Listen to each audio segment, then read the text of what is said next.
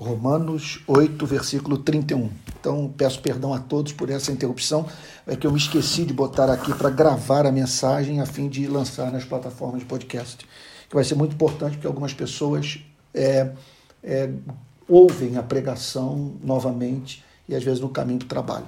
Bom, então vamos lá. Que diremos então à vista destas coisas, se Deus é por nós, quem será contra nós? A primeira tarefa que nos cabe fazer diante de uma pergunta como essa, que está aí contida na parte A do verso 31, é a seguinte: o que, que o apóstolo Paulo quer dizer com a vista destas coisas? Que coisas são essas? Que coisas são essas? Não há mínima dúvida que ele está falando do capítulo 8 inteiro. Ok? Mas, para não fazermos uma recapitulação do capítulo 8 inteiro, eu sugiro que analisemos, en passant, para mergulharmos no verso 31, o que ele havia acabado de falar, e isso a partir do verso 28. Ele diz assim: esse aqui é memorável, é, é, é essa, esse culto que nós tivemos aqui, que houve muita lágrima quando nós meditamos aqui sobre uh, o verso 28. Sim. Sabemos, sabemos que todas as coisas cooperam para o bem daqueles que amam a Deus então, são algumas verdades que são comuns à comunidade da fé. Quando ele diz sabemos, ele está falando sobre a importância da doutrina. Quando ele diz sabemos, ele está falando do conhecimento universal, universal do ponto de vista da membresia da igreja, dessa doutrina.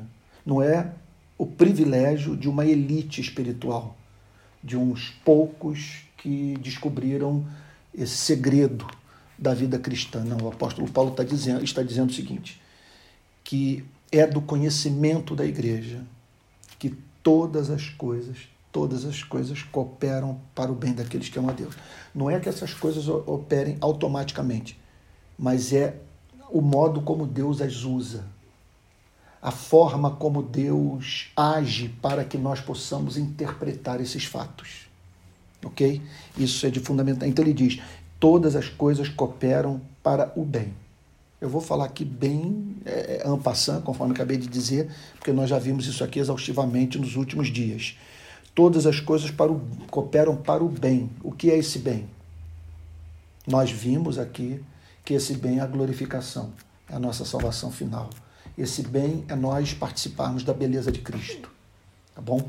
Esse bem significa é, eu visse hoje a Rafinha tal como a Rafinha haverá de ser daqui a alguns anos, em razão dessa glorificação, eu sentiria uma forte inclinação para prestar culto a ela, para adorá-la, porque ela vai participar da beleza de Cristo. Ela se tornará, então, é, é, bela aos olhos do Criador, para além da beleza que já tem por conta da regeneração de modo que Deus vai se ver nela. E a Rafinha então ficará livre naquele dia, como todos os filhos e filhas de Deus, de todas as nossas, das suas limitações físicas, limitações intelectuais e morais. Então, o apóstolo Paulo diz que tudo coopera para o bem daqueles que amam a Deus, não coopera para o bem de todos. Uhum. Coopera para uma, o bem de uma espécie de ser humano. Que espécie de ser humano é esse? É aquele que ama o seu Criador. Então, veja que não é, não é esse cuidado de Deus por esses não é meritório. O amor de Deus por essa gente é que fez com que ela passasse a amar o seu Criador. E Deus tem todo o interesse em abençoar esse povo que o ama. Então, note, não é que todas as coisas cooperam para o bem daqueles que frequentam a igreja. Não é todas as coisas cooperam para o bem daqueles que creem em Deus. Você pode crer sem amar.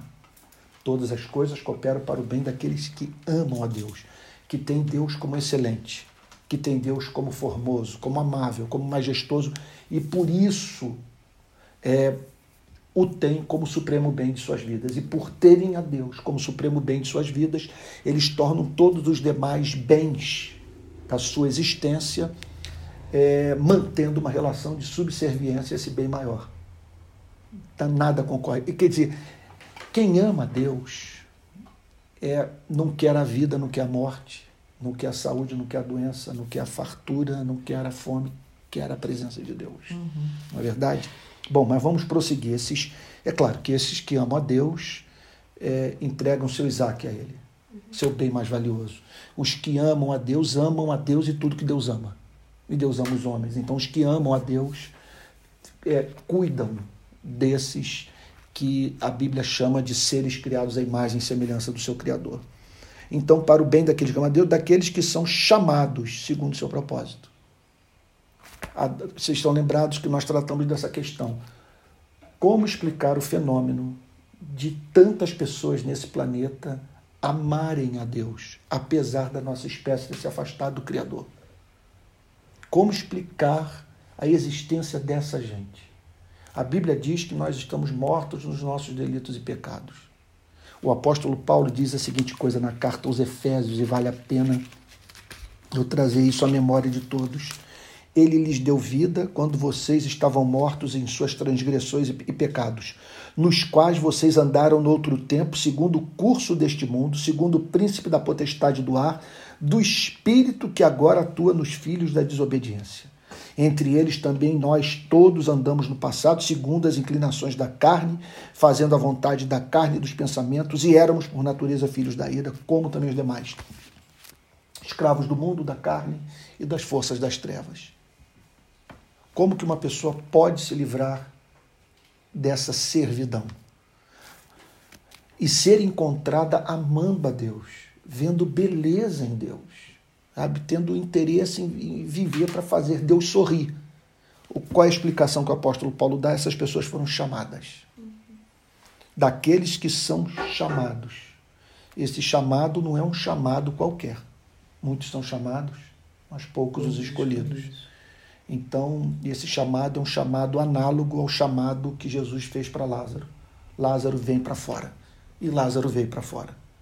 Porque a palavra toda poderosa, essa sim é a palavra que não volta vazia. É a palavra que Deus determinou que vai operar soberanamente. Uhum.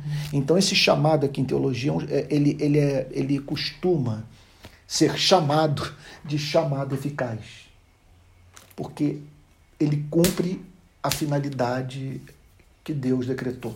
Por isso o apóstolo Paulo diz em seguida, segundo o seu propósito, segundo a sua vontade, segundo a meta que ele estabeleceu para a vida dessas pessoas, segundo aquilo que traz prazer ao coração de Deus.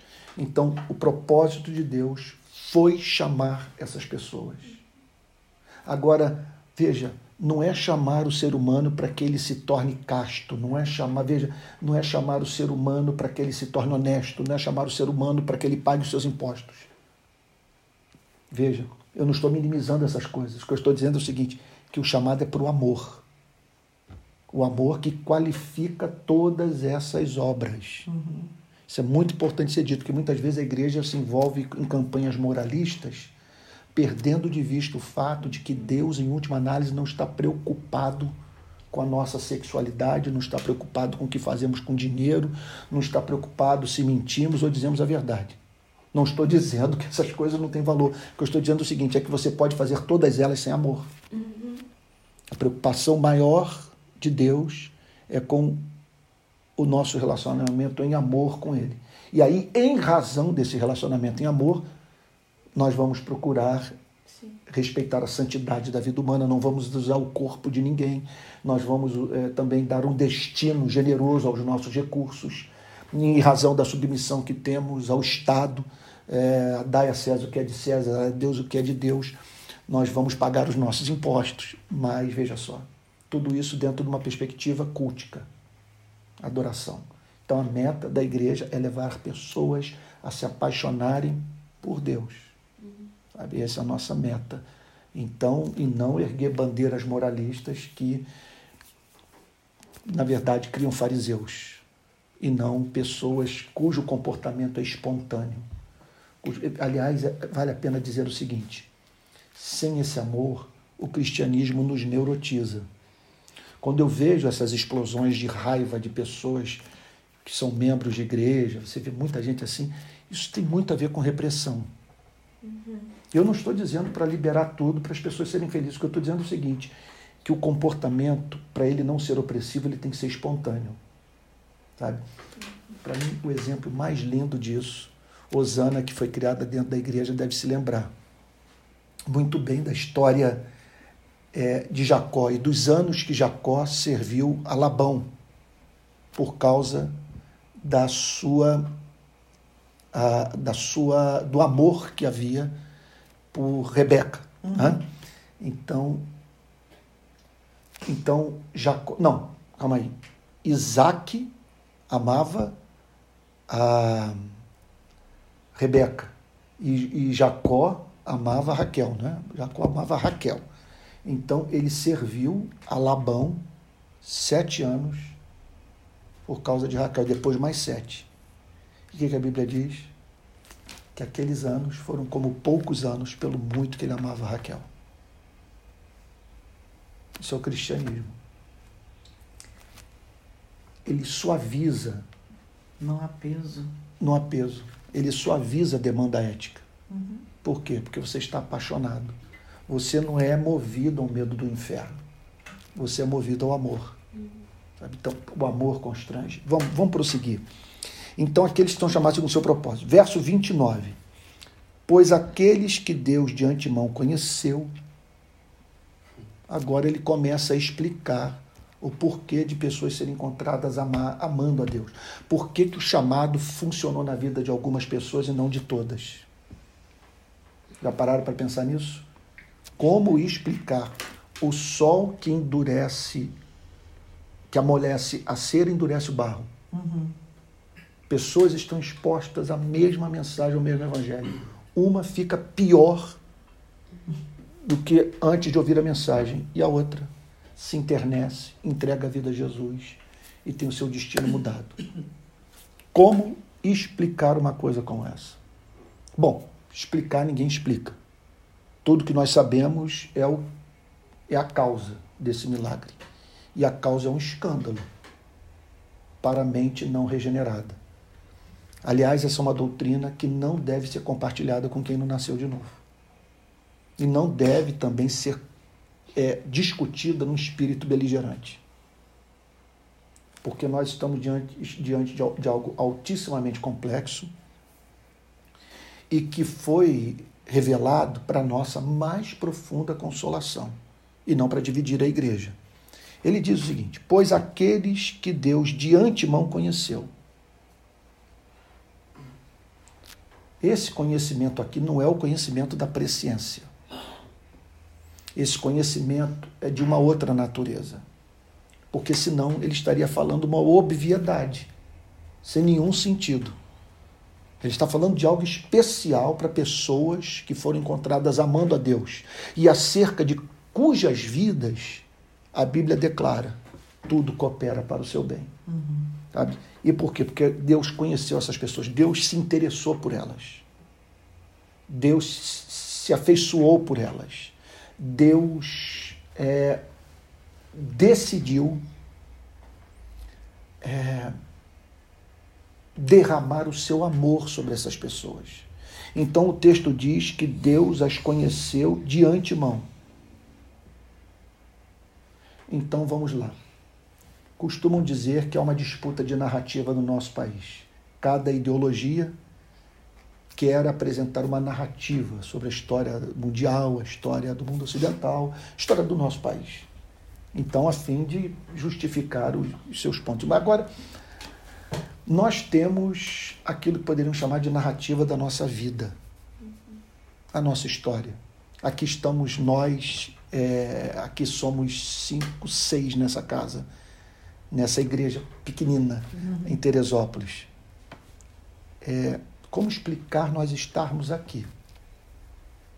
O que explica nós seis e mais os milhares que estão nos assistindo, que haverão de nos assistir nos próximos dias, que explica a nossa vida, porque nós estamos aqui. Então, toda a narrativa começa com essa declaração espantosa do verso 29. Ao aqueles que Deus de antemão conheceu, por ele se interessou.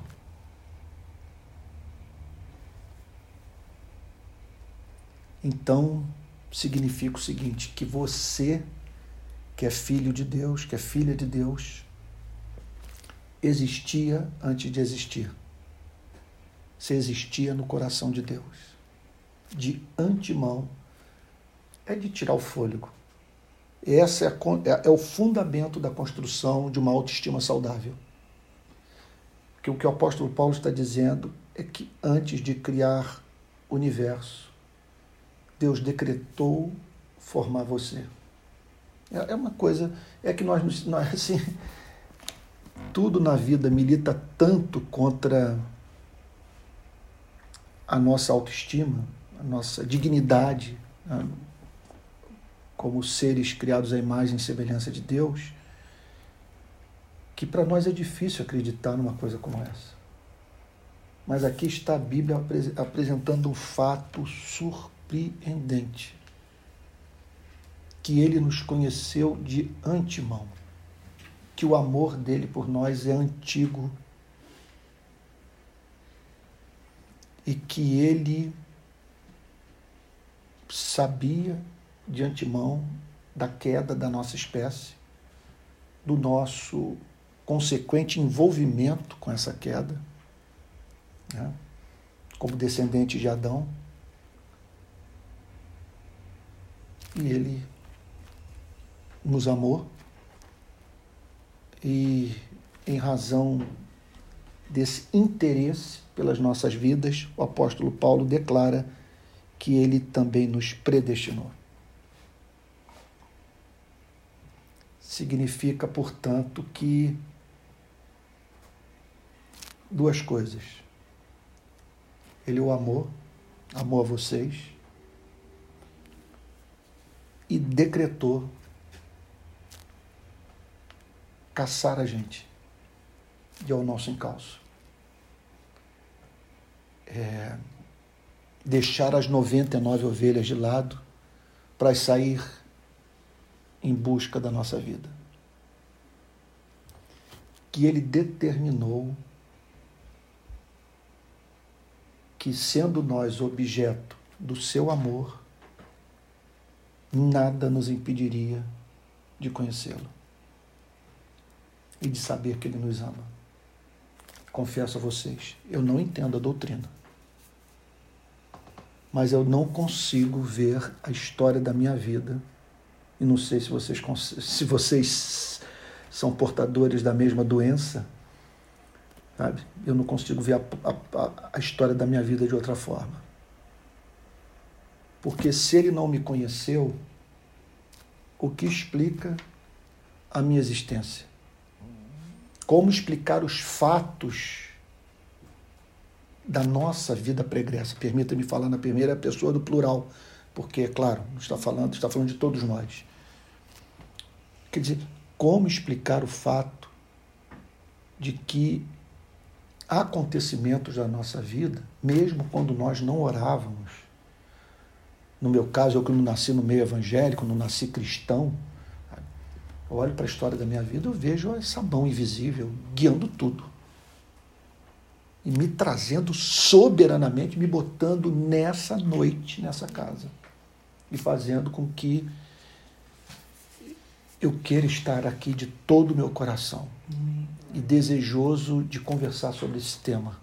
E eu não queria estar conversando sobre outra coisa na vida. Uhum. Sabe? Como explicar isso, gente? É sorte é, neurônio, ah, o que? Educação que recebemos. Nascemos melhores do que os demais seres humanos que não acreditam. Qual a explicação? Essa é a narrativa da nossa vida. Nos conheceu e decretou nos salvar. Ele se recusou ver a Osana eternamente chorando. ele se recusou, ele, ele, ele, ele estabeleceu como inimaginável a Rafinha, a Júlia, não participarem da festa eterna de amor que será celebrada na Nova Jerusalém. Gente, se nós compreendermos a doutrina, A gente pode, é coisa de a gente perder as forças. Vai acontecer conosco o que acontece na entrega do Oscar. Uhum. A pessoa recebe aquela estatueta e treme uhum. e tal. A gente chora mesmo. Vocês estão chorando e tem muita gente aí no país chorando, porque, é claro, meu Deus, você saber disso. Eu me lembro quando minha família contou que eu vim antes dos meus pais terem me planejado, que minha mãe ficou grávida de mim antes de casar e que eu participei do casamento dos meus pais. Uhum e que nos primeiros anos eu tive que viver com um tio, porque meu pai não quis casar com minha mãe e tal, não reconheceu a paternidade, sei lá. Então, bom, o que eu sei é que essa passagem me ensina que naqueles dias, embora eu não estivesse nos planos dos, nos planos dos meus pais, eu estava no plano de Deus. Amém. Ele conheceu você. É aquilo que eu falei semana passada, frase de Agostinho. Deus não está em busca do objeto do seu amor. Ele o cria. Ele simplesmente criou a gente para amá-lo. Então o texto diz que aqueles que de antemão conheceu a ele, a, a ele conheceu, ele também predestinou para quê? Para serem conformes à imagem de seu filho. Não é que ele predestinou para a gente ter perdão de pecados. Não é isso. A graça é gulosa. Ele predestinou para nós nos tornarmos formosos, para participarmos da beleza de Cristo. Você imagina o que é você participar da beleza de Cristo? Participar da beleza de Cristo vai significar o seguinte: eu sempre desejarei estar do seu lado. Sua presença será para mim sempre presença rica abençoadora, uhum. com perfume de Deus. Sabe? Então, quer dizer, eu tenho dificuldade para ver como que vai ser, é, como que será as relações humanas naquele mundo sobre o qual a Bíblia tanto fala, tá? que nós haveremos de viver depois de passar essa era. Porque todos serão amáveis, todos serão é, igualmente amáveis. Talvez é é, é, é, é, haja níveis de excelência, a Bíblia fala sobre galardão, mas todos serão considerados amáveis. Não entrará nenhum profano sabe, na Nova Jerusalém. É, uma, é, uma, é porque é uma nação santa uma nação santa, povo de propriedade exclusiva de Deus.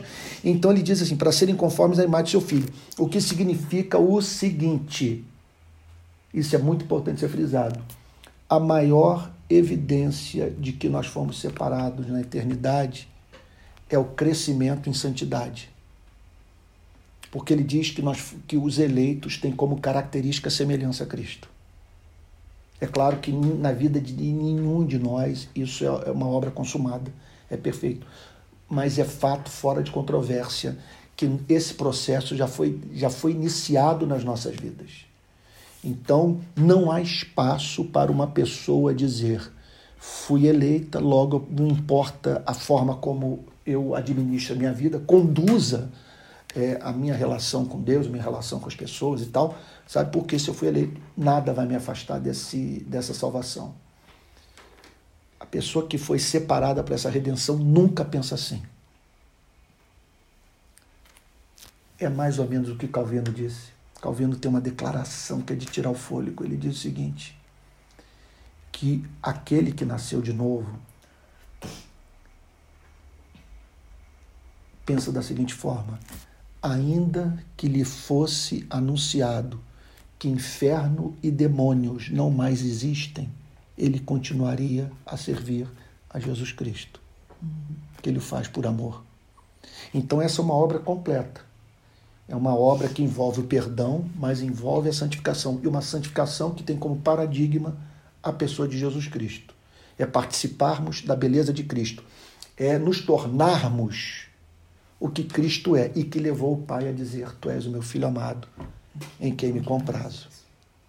Você imagine você receber o elogio da pessoa que você mais admira na vida, a pessoa que lhe é mais cara, é, tecer algum comentário sobre sua vida inesperado e que a fez ver algo em você que você não conseguia enxergar. E que emprestou é, é, é sentido à sua vida. Né? Você olhar e falar, puxa, está valendo a pena, porque se eu sou isso, sabe, o que essa pessoa diz, a minha vida, sabe, está no caminho certo. Eu me lembro, eu contei isso para vocês, quando o reverendo Antônio Elias elogiou pela primeira vez uma pregação minha. Eu fiquei. Foi um arrebatamento. Eu falei, eu passei pelo crivo do reverendo. Uhum. Meu Deus, ele está gostando da minha forma de pregar. Uhum. Agora, imagine Deus dizer para você: Eu me vejo em você. Você tem o meu DNA, você é da minha família. Bom, é para isso que nós caminhamos, a fim de que ele seja o primogênito entre muitos irmãos. Então a salvação tem como objetivo glorificar a Cristo. Todos nós sabemos o, o papel do primogênito numa família judaica. Sabe? Então ele era sempre alguém que tinha alguns privilégios por ser o primeiro filho. Uhum. A gente pode se revoltar contra isso e tal, não gostar. Para mim é muito fácil, porque eu sou o primeiro filho. Daniel deve estar feliz também, porque é o primogênito, né? Rafa é primogênito, Júlia, Júlia não é. Então, fiquei, então assim, você e André são de segunda categoria. Então, então é, é, é, é, quando o apóstolo Paulo declara que Jesus é o primogênito, está falando que ele é o primeiro entre os irmãos. Sim tudo foi feito para a glória do seu nome. E que o objetivo da redenção é a glória de Cristo mediante a criação de pequenos cristos, de milhares de pessoas parecidas com ele. Pois bem, agora o verso que, que na semana passada nós vimos em São Paulo. E quem viu aquela movimentação toda em São Paulo, gente, porque teve pessoas que falaram: olha, o culto em Teresópolis é melhor. E em São Paulo nós recebemos essa mensagem. Teve uma pessoa que falou: Eu achei que houve reverência na ceia. Depois eu até vi a ceia, eu achei que nós fizemos com muito temor. Mas o que nós não pudemos evitar, o assunto. Um, havia dois cachorros em casa. A nossa Honey e a Millie. Então, o, o, cachorro dos que nos receberam, uma, uma, uma cachorrinha linda, e a nossa maltês, a, a, a, a, a Honey a Rani usou como banheiro o lugar da reunião. E o nosso e o nosso anfitrião, dono da casa, pisou na obra-prima da Rani e saiu andando pela casa na hora do culto.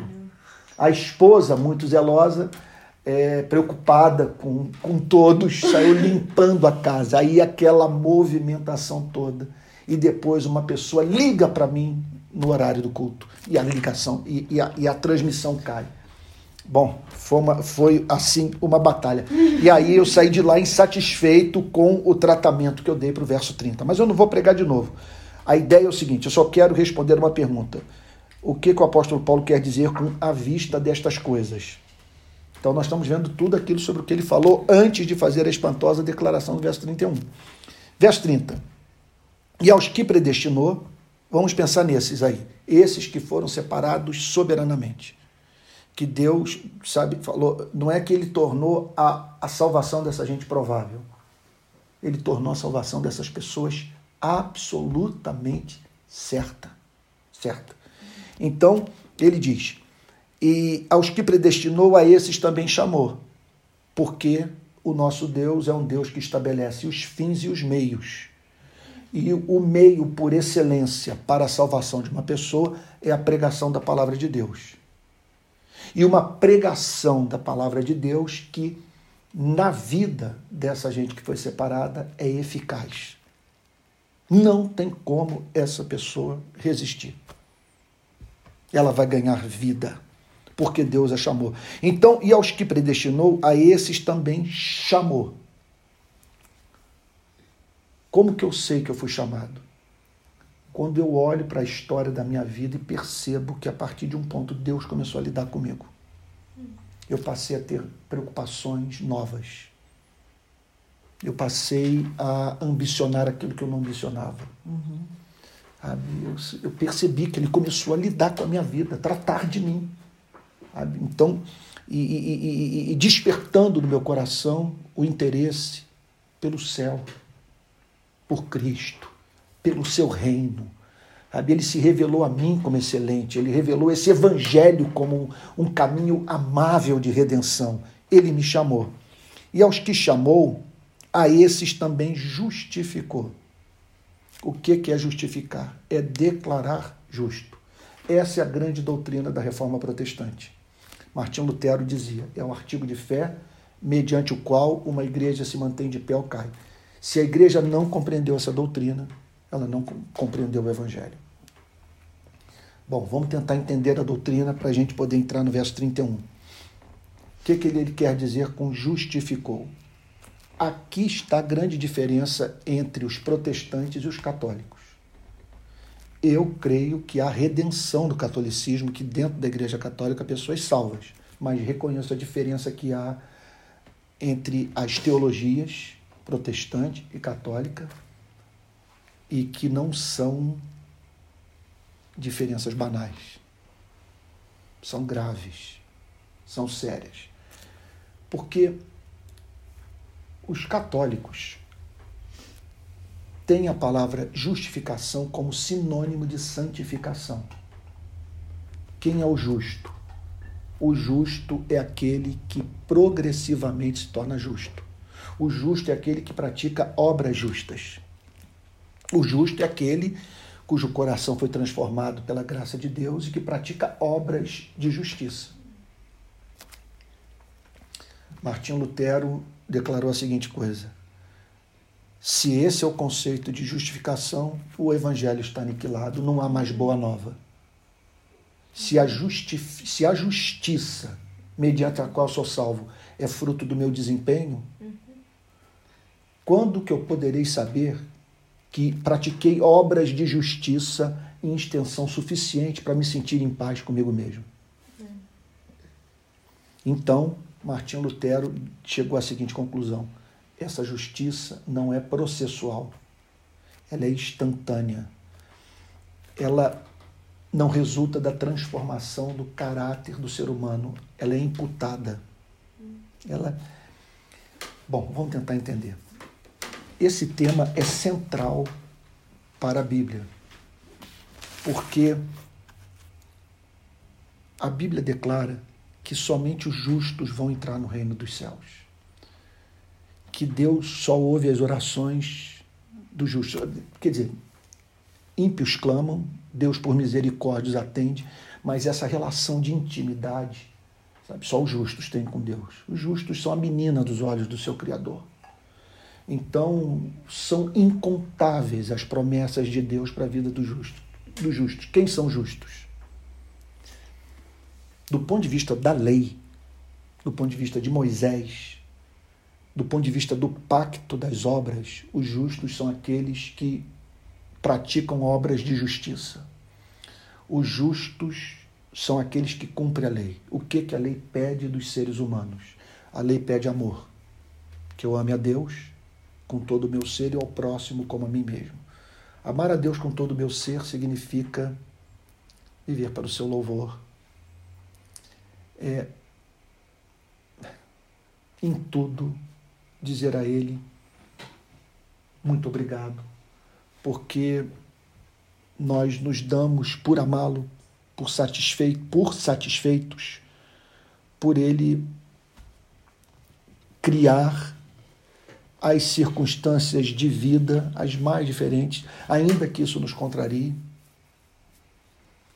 porque a nossa meta não é ser rico, pobre, ou ter saúde, ou ficar doente, ser famoso ou viver no anonimato. A nossa meta é o amar, é fazê-lo sorrir. Então, os justos são aqueles que entregaram o seu bem maior a Deus, que relativizaram todos os bens da vida em razão desse bem maior. E esses são justos. E porque eles amam a Deus, eles amam a tudo que Deus ama. E Deus ama os seres humanos. Os justos amam os seres humanos. Os justos não invejam os seres humanos quando vêm aqueles que são superiores a eles prosperarem. Uhum. Sabe? Os justos também não se alegram quando aqueles que são objeto da sua inveja sabe? É, sofrem, padecem, experimentam perdas na vida. O justo é aquele que faz com que todo que cruza o seu caminho volte para casa dizendo: Ninguém jamais me tratou com tamanho respeito. Quem vive isso? Uhum. Ninguém vive isso. Então a lei nos apresenta um caminho de salvação. Só que é um caminho sem saída. Porque ela pede de nós um amor que ninguém vivencia. Então, essa justiça os reformadores entenderam, é uma justiça imputada. Deus declara justo aquele que se arrependeu e creu. Lutero tem uma imagem linda, ele diz no comentário sobre a carta aos Gálatas que essa é uma justiça que cai do céu como a chuva. Você não faz nada para recebê-la. Sabe? Ela vem sobre você gratuitamente. Então, ser justificado é diferente de ser perdoado. Porque, veja só, se eu sou tão somente perdoado,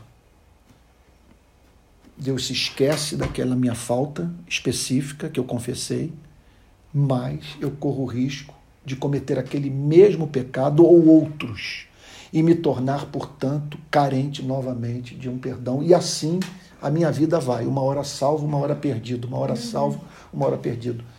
A justificação significa nós sermos declarados justos para sempre. Significa mais do que o perdão de pecados. Significa Deus olhar para a nossa vida e dizer: a lei não tem mais o que exigir de você porque o meu filho morreu na cruz no seu lugar. O meu filho cumpriu a lei pra, por você. Então você foi justificado. A partir de agora, você é declarado justo. E ainda que você venha cair em pecado, ainda que você venha cair em pecado, isso não mudará o seu status, a sua posição no universo. Porque o sangue de Jesus Cristo remiu de toda a iniquidade. Você foi declarado justo, conforme diz Paulo no, no capítulo 5, verso 1 da carta aos Romanos. Justificados, pois, mediante a fé, temos paz Deus, com Deus por meio de nosso Senhor e Salvador Jesus Cristo. Tem muitas outras passagens que falam sobre isso. Talvez valha a pena mencionar essa aqui, que é extraordinária. Quando o apóstolo Paulo diz assim: é,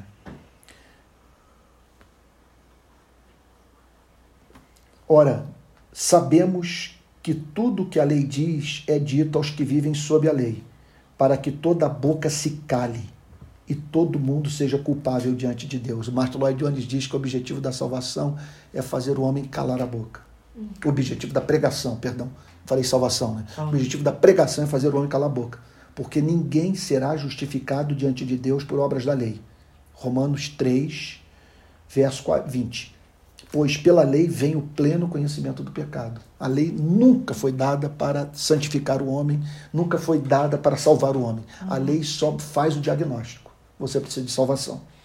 Aí o apóstolo Paulo diz: Mas agora, sem lei, a justiça de Deus se manifestou, sendo testemunhada pela lei e pelos profetas. É a justiça de Deus mediante a fé em Jesus Cristo para todos e sobre todos os que creem, porque não há distinção pois todos pecaram e carecem da glória de Deus, sendo justificados gratuitamente por sua graça mediante a redenção que há em Cristo Jesus, a quem Deus apresentou como propiciação no seu sangue mediante a fé. Deus fez isso para manifestar a sua justiça, por ter ele, na tolerância, deixado impunes os pecados anteriormente cometidos. Bom, isso aqui exige de nós uma, uma interpretação do texto que eu não teria como agora é, é, é, é tratar. O, que, o, fato é o seguinte, que a justi essa justiça é uma justiça imputada, não é conquistada. Okay? Ela é perfeita. Não é, não se, é claro que toda doutrina pode sofrer abuso. Essa doutrina pode sofrer abuso, a doutrina da predestinação pode sofrer abuso. Mas elas foram dadas para nossa santificação, para o nosso encorajamento, para nossa consolação e para conhecermos de uma forma mais profunda o amor de Deus por nós. Vamos lá, vamos voltar a Romanos 8 para terminar. Romanos, Romanos 8, 30. Então, aos que chamou, a esses também justificou. Aos que justificou, a esses também glorificou. É impressionante. A justificação ela garante de tal maneira a nossa salvação que o apóstolo Paulo declara que os cristãos já estão glorificados, os salvos já estão glorificados. Pelo seguinte motivo, a glorificação é certa. Ele jamais poderia dizer isso se o verdadeiro nascido de novo pudesse perder a salvação. Jamais ele teria dito isso se a justificação não oferecesse um perdão perfeito. Jamais ele teria dito isso se a predestinação não fosse um decreto levado a cabo soberanamente por Deus. Ele jamais teria dito isso se esse chamado não fosse um chamado para a ressurreição. Sabe? Então, então é, não existe na Bíblia a palavra desregenerado. Uma vez que você nasceu de novo, essa nova natureza é indestrutível. Ela é maior do que esse mundo, é maior do que a vida, é maior do que Adão, é maior do que o pecado, é maior do que o inferno. É uma nova natureza. Ela é tão poderosa que na vida dos verdadeiros filhos de Deus basta um pensamento, basta você se desviar, basta a, a mínima expressão de um sentimento ruim que você adoece porque você recebeu uma nova natureza e essa nova natureza é obcecada pela ideia de viver para a glória de Deus. Uhum. Bom, agora o verso 31. E a gente termina. Que diremos então à vista, à vista destas coisas? Se tudo isso é verdade, tudo isso o quê? Vamos tentar enumerar? Tudo coopera para o nosso bem que nós fomos chamados segundo o seu propósito. Que ele nos reconheceu na eternidade, na eternidade nos predestinou. E decretou que nós seríamos cópias de Cristo, a fim de que Cristo fosse glorificado como nosso primogênito. Então, no verso 30 ele repete: predestinou, chamou. Interessante que ele não põe aqui a santificação, porque o ponto dele nessa passagem, como diz Martin Lloyd Jones, é, é deixar de modo absolutamente claro a certeza da salvação. Que ninguém poderá roubar essa salvação de nós. Esse é o seu objetivo. Muito embora a santificação apareça nessa declaração, para serem conformes à imagem do seu filho. Sabe? Santificação, é claro, entre a justificação e a glorificação, há o processo de santificação, que por algum motivo Paulo omite aqui no verso 30 porque, repito, seu objetivo é tão somente ressaltar a certeza da glorificação. Então, e aos que justificou, a estes também glorificou. O que falar sobre essa gente? Vamos parar para pensar nesse povo. Gente, isso é muito sério. Pense nessa gente. Você olha para esse ser humano e diz o seguinte: esse cara, é, é, é, esse homem, essa mulher, essa, ele é eternamente amado. Deus decretou sua salvação, Deus o chamou, ele recebeu uma nova natureza. E ao ser chamado, ele creu. E ao crer, ele foi declarado justo. Seus pecados foram perdoados, os pecados do passado, do presente e do futuro. Essa pessoa é considerada justa, porque ela cumpriu a lei em Cristo. Ela morreu com Cristo na cruz. Então ela está emancipada da lei. Ela está emancipada da lei. É como a experiência de uma mulher casada com um homem, aquele homem morre, e ela não deve mais lealdade a ele.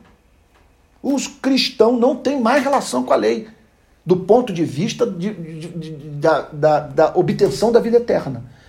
Nós nos relacionamos com a lei da perspectiva de expressarmos a nossa gratidão a Deus, mas não como fundamento da nossa salvação. Acabou, nós não olhamos. A lei não tem mais como cobrar fidelidade de nós, ela não tem mais como, como cobrar obediência a fim de que nós sejamos salvos. Acabou esse reinado da lei. Estamos em Cristo. Então, o que dizer sobre essa pessoa? Ela foi justificada. A glorificação final já é certa, a tal ponto que o apóstolo Paulo usa o verbo no passado. Vocês já estão glorificados, certamente porque o processo já iniciou. Mas, acima de tudo, é porque é certo que nós vamos ficar livres desse corpo. É certo que nós vamos ficar livres desse, desse mundo de tentação. É certo que nós vamos ter vida intelectual é, é iluminada. Não vou dizer perfeita, mas sem os vícios, sem os condicionamentos impostos pelo pecado. É claro, a mente não vai se tornar infinita, mas vai ficar livre dos condicionamentos dos erros sabe? Que nos levam para a idolatria, para uma série de decisões na vida absolutamente absurdas. Né? Então, quer dizer, é certo isso. Então, sendo tudo isso verdade, que nós somos tão especiais assim para Deus, que esse Deus cela com o seu amor no nosso coração, testemunha no nosso espírito que somos seus filhos. Se tu, isso é um modo cristão de viver. O cristão não é alguém que num culto recebe um chamado para vir à frente para o pastor impor as mãos. Eu não vou condenar isso, embora eu não faça. Eu não acho que eu tenho que pedir para as pessoas virem à frente para serem abençoados, porque não há um texto nas Sagradas Escrituras que diga que num culto de adoração a Deus, para uma pessoa ser abençoada por Deus, ela tem que aceitar o apelo. Não tem uma passagem na Bíblia. Eu parei de fazer apelo há uns 25 anos, desde que eu entendi que o, o apelo ele viola o princípio regulador do culto. Porque o que é o culto protestante? É apenas fazermos o que Deus pede para que seja feito. E Deus não pede no culto apelo. Não, mas não vou condenar também quem faz, não vou dizer que está em pecado grave e tal, e até reconheço que na vida de algumas pessoas isso funciona, mas eu não tenho fé para isso. E eu não quero prescrever para quem quer que seja o que a Bíblia não pede, ok? Mas o modo cristão de viver é esse. Você conhece a doutrina e aplica a doutrina.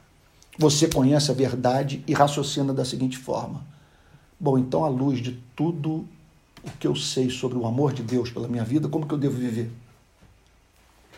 É aquela história que eu contei para vocês da crise de ansiedade que eu tive com a Alissa. A Alissa, minha filha, temporã, hoje ela tem 11 anos, e ela nasceu quando eu tinha, eu devia ter uns 48. Aí eu raciocinei um dia assim: ela vai viver mais tempo sem a minha presença do que com a minha presença se a vida seguir o seu curso natural. Eu fui tomado de uma crise horrorosa de ansiedade por imaginá-la sem a minha proteção. Então eu vim dirigindo meu carro do Leblon, onde eu me encontrava, e através quem conhece o Rio de Janeiro, né? Eu peguei a Lagoa Rodrigo de Freitas, vim margeando, tomado de ansiedade. Quando eu cheguei no sinal do Maitá, antes de entrar no túnel Rebouças, uhum. eu ouvi uma voz e a menor frase que eu ouvi da paz de Deus. Eu sei. Eu só ouvi isso. Eu não vou dizer que eu ouvi voz audível, não foi isso. Uhum. O que eu estou dizendo é que no meio daquelas lutas todas eu, eu, eu ouvi essa voz. Eu sei. Eu sei que você a ama, eu sei que você sente, eu sei a importância dela para a sua vida. Eu atravessei o túnel, provando da paz que excede todo Amém. entendimento. Que eu falei, tudo que eu precisava saber é que um ser infinito em bondade e todo-poderoso se importa com a vida de quem eu amo. Eu sei. Então, Assim o cristão funciona. Que diremos então à vista destas coisas? O que, é que vamos dizer? O que diremos? O que, é que a igreja tem a dizer acerca dessa, desse testamento? Sabe? Desse testamento que foi aberto, ele está lendo o testamento. Olha o que, é que o Pai registrou aqui para você. Que diremos então à luz disso tudo? Para onde essa teologia deveria nos levar? Qual deve ser o estado de alma de quem crê nessas verdades? Aí a bomba atômica. Se Deus é por nós, quem será? Quem será contra nós? Bem, ele não está dizendo que não exista forças contrárias à nossa felicidade. Vamos enumerar aqui doenças, a morte, pecado, Satanás, invejosos, pessoas que adoecem com a nossa felicidade. Uhum. Então, maus políticos, não é verdade? Amigos que nós confiamos e nos traem. Não falta adversário. Né? A entropia do sistema solar. É? Um asteroide que pode se chocar contra o nosso planeta. Aliás, quando eu penso nessas ameaças todas, quando eu penso que eu estou nesse, nessa bola, nessa bola que, que, que eu estou nesse planetinho azul, junto com outros oito planetas, dando volta em torno de uma bola de fogo. Como é que. Sabe? Quando eu penso nisso, como que eu posso ter paz? Eu, tudo ocorre à minha revelia. Eu não tenho controle de nada. E não tenho controle dos asteroides que estão aqui dentro de mim, das, das aterrissagens e de, sabe? E tal que ocorrem dentro de mim, da minha cabeça. Meu Deus, nada. Então não falta adversário. A lei que me acusa, sabe? Meu Deus, os demônios todos, os falsos cristãos, os, os falsos profetas, o apóstolo Paulo não está negando a existência de ameaças à nossa felicidade. O que ele está dizendo é o seguinte: que nesse mundo de tantos inimigos, qual maldade praticada contra a nossa vida pode impedir os planos de Deus de se cumprirem? Se Deus é por nós, quem será contra nós? Eu, eu não vou desconsiderar os adversários. Mas eu vou olhar para esses gigantes e vou dizer: Tu vens contra mim com espada, com escudo, com lança. Tu vens contra mim armado até os dentes. Mas eu vou contra ti em nome do Senhor dos Exércitos. Com uma só palavra você vai cair. Tá? Então, se Deus é por nós, quem será contra nós? O que ele está dizendo é o seguinte: nem no presente, nem no passado, nem no futuro, nada poderá impedir o plano de Deus de se cumprir na nossa vida. E qual é o plano? O bem, a glorificação, Amém. o participarmos da imagem, semelha, da imagem e semelhança de Cristo. Amém. Se Deus é por nós, se Ele está conosco, se ele nos separou, se ele nos escolheu, se ele nos conheceu, se ele se afeiçoou por nós, quem poderá nos arrancar dos seus braços? Se Deus é por nós, quem será contra nós? Gente, vamos orar? Meu Deus do céu, eu tô assim. Eu tô impressionado porque você lê a Bíblia você lê um versículo desse à luz do seu contexto, o impacto é outro. Uhum. Nós viemos progressivamente Sim. nas últimas semanas, analisando cada versículo, cada promessa. E agora nós nos deparamos com o apóstolo Paulo simplesmente formulando essa pergunta: se ele é por nós, de que maneira ele é por nós? Está tudo aí. Conhecendo, predestinando, chamando, justificando, glorificando. Se Ele é por nós, quem é esse que é contra nós? Uhum. É? Vamos orar?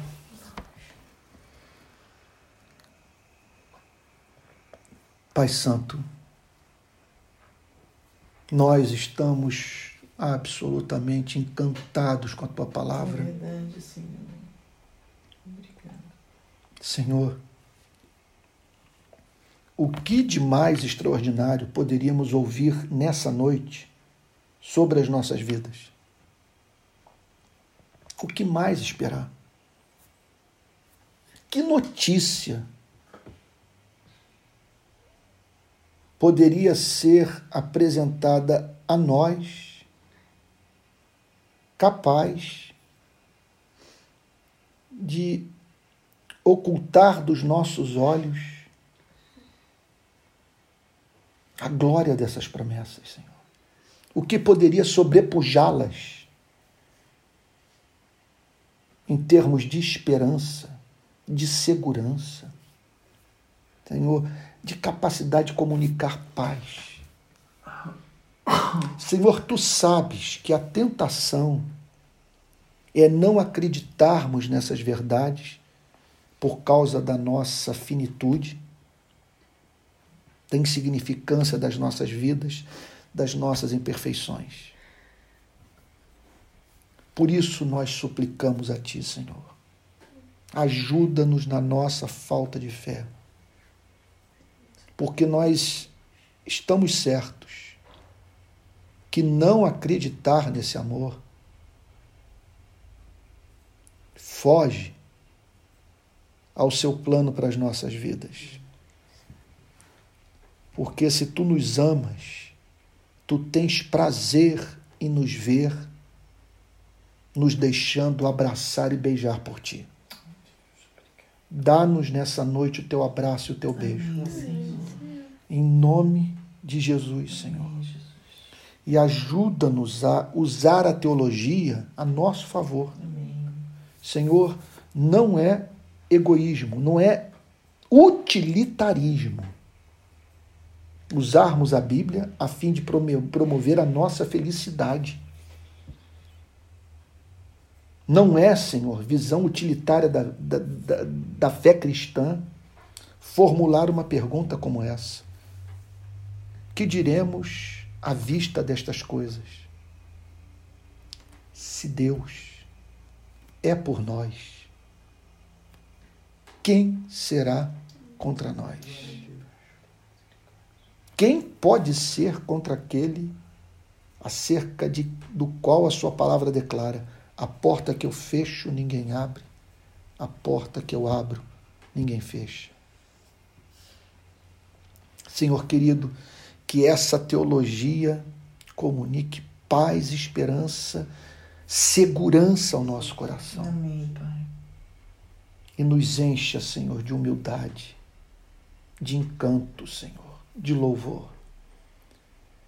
Nós pedimos que tu, pelo, pela ação do teu Espírito, nos conduza a mergulhar nessas verdades, Senhor, e extrair da tua palavra todo esse tesouro, a fim de que, tomados dessa certeza do seu amor infinito, saiamos pelo mundo de modo desassombrado, Senhor,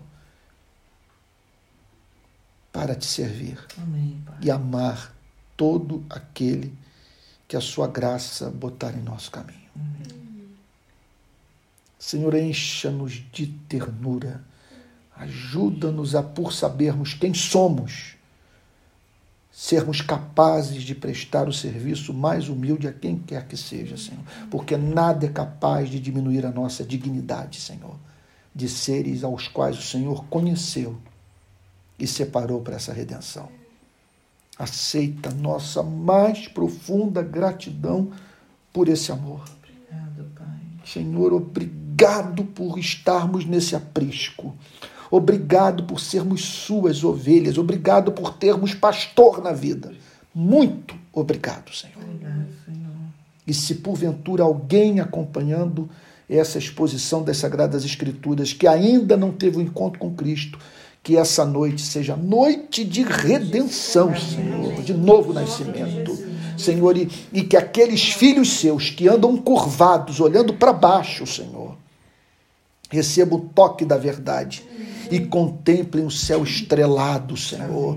Ó Deus amado, a fim de divisarem as bênçãos que o Senhor tem reservado para aqueles que o Senhor amou na eternidade.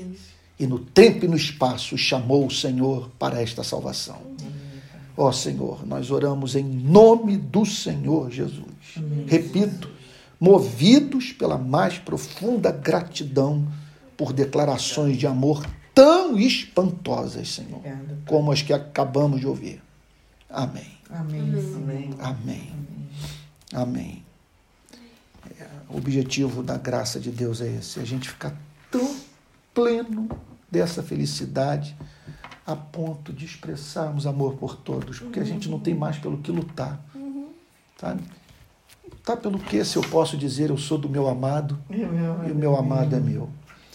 Irmãos queridos, eu quero me dirigir aos que estão nos acompanhando é, de outras regiões do país dizer o seguinte: nós estamos trabalhando duro para aperfeiçoar a nossa rede. Então, tensionamos treinar pessoas, tensionamos dar o reconhecimento oficial das, dos grupos que fazem parte da rede de pequenas igrejas. Estamos, nesse momento, tratando da, da criação da, dessa, da pessoa jurídica, a rede de pequenas igrejas, e de toda a nossa programação visual, tá bom? Quero dizer que precisamos da sua ajuda para que tudo possa é, ser feito com excelência, nós precisamos de ajuda financeira. Então vai aí o número do Pix que estamos usando provisoriamente para manter esse trabalho. 864 759 167 49. tá bom? 864-759-167-49. E gostaria de convidá-lo também a participar de um, de, um, de um curso de um ano que eu começarei a ministrar a partir do dia 17 de novembro. Olha, para o pessoal da rede é muito importante que vai criar uma homogeneidade em nós. Não que todos vamos pensar igual, mas nós vamos ter uma identidade. Porque é minha intenção nesse curso apresentar as características do cristianismo autêntico. Não acho que isso seja presunção, porque a verdade é clara e nós temos acesso a uma tradição gloriosa de pessoas que, que vivenciaram as verdades da palavra de Deus e produziram seus respectivos frutos. Então, eu vou deixar o link para que, caso você queira se matricular, nos comentários dessa pregação, tá bom? E a partir do dia 17 de, de, de, de 17 de novembro, eu espero que você possa caminhar conosco, tá bom? Nós vamos tratar do aspecto doutrinário do cristianismo, o aspecto experimental e o prático. Doutrina, experiência e prática. Tá bom? Isso ao longo de um ano e vai haver também interação. Eu vou disponibilizar dias para que nós possamos online falar em tempo real e tirar as dúvidas da, da, da, que porventura surjam durante esses estudos, ok?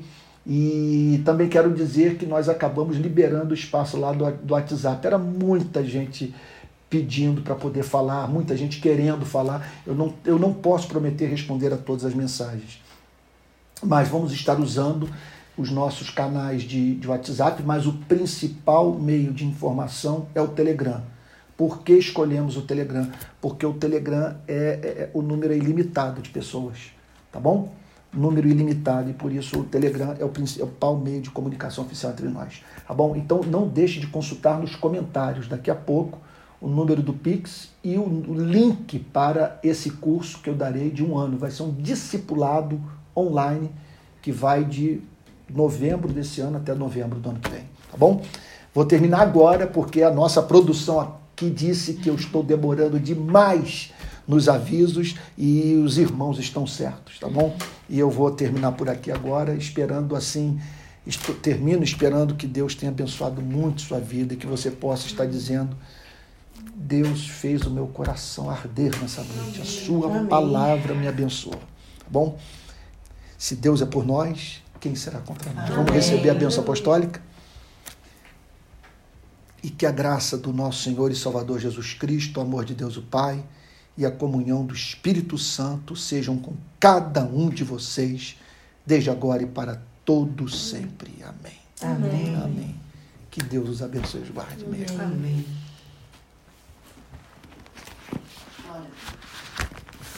Foi. Eita, durou bem menos, hein? Palmas. Conseguimos, né? Glória a Jesus, né? Glória. Gente, olha, deixa eu dizer para vocês. O interesse de vocês pela verdade é comovente. E é o maior estímulo que eu tenho para estar aqui. Nossa, Seria um suplício para mim se vocês não tivessem interesse para a verdade. Porque, ah. porque, aí eu teria que imaginar os que estão lá ouvindo e não e Ah. enquanto vocês estão dormindo aqui indiferentes. Mas vocês estão, as lágrimas que são derramadas, é tudo muito comovente. Graças a Deus. Gente, isso é, uma, é algo muito É muita especial. honra pra gente. É, né? muito. A gente não consegue fazer fosse como se fosse qualquer coisa. Isso aqui é, É. muita honra. Para nós, parceiro, valeu, hein, cara. Puxa vida. Tem sido, tem sido muito abençoador É, É verdade. refrigério. nesse tempo de pandemia. Receber verdade. você na nossa casa, Glória né, na Jesus. casa deles. Glória a Jesus. E ouvir a palavra de Deus assim, Amém. Glória a Jesus. viva, sendo explicada letra por letra. Amém, amém, Nossa, isso não tem preço. Não, tá mesmo. amém.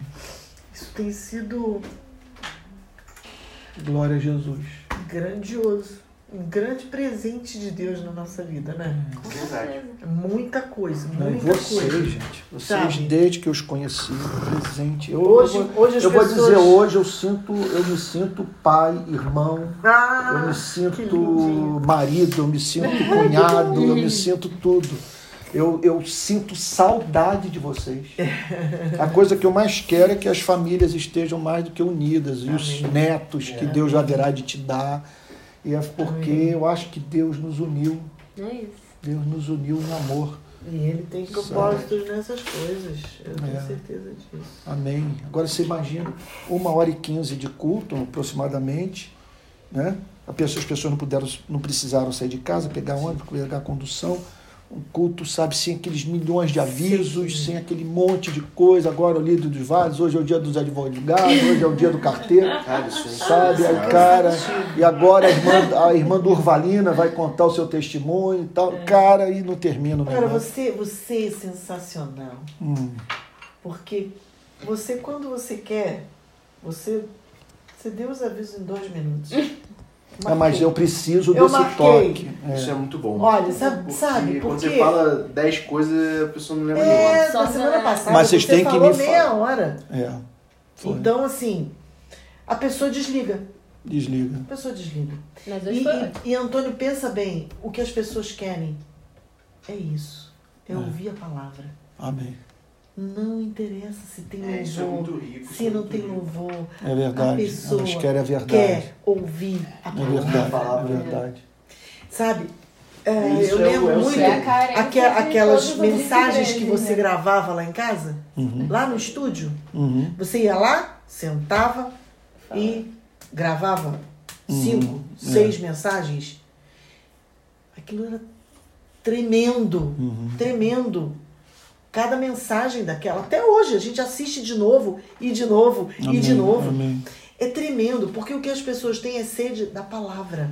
É verdade. Então, quanto mais enxuto for esse momento, melhor. É verdade. É Quanto verdade. mais tempo você gasta na palavra, é isso. Amém. É Você isso. nem vê a hora passar. Você pode falar duas horas direto, Porque três a gente horas tá aqui bebendo, sabe? Amém. Amém. Mas é isso, hein? é, é o tempo ser otimizado para isso, Amém. Sabe? É, é isso que importa. Isso, mas foi bom vocês me avisarem, eu, porque você às vezes não dá conta disso. E, e outra coisa, a igreja tem uma relação de muita condescendência com os pastores. Os pastores falam demais e a igreja tolera, isso cria vício. Verdade. E Isso aí o culto leva vício. duas horas desnecessariamente. É, não, sem dúvida, sem dúvida. É, tem muito culto que tem Hoje sabe? o e é culto- cansativo. Hoje o e- culto As aqui pessoas foi. ficam enjoadas desse formato, né? Fica. É, o culto hoje foi 40 minutos menor do que o de domingo passado. Que foi Né? enorme. Desculpa Foi, falar, foi, mas foi. foi enorme. A gente Foi. assistiu. E cansativo. E É. assim, com coisas que sobraram. É verdade.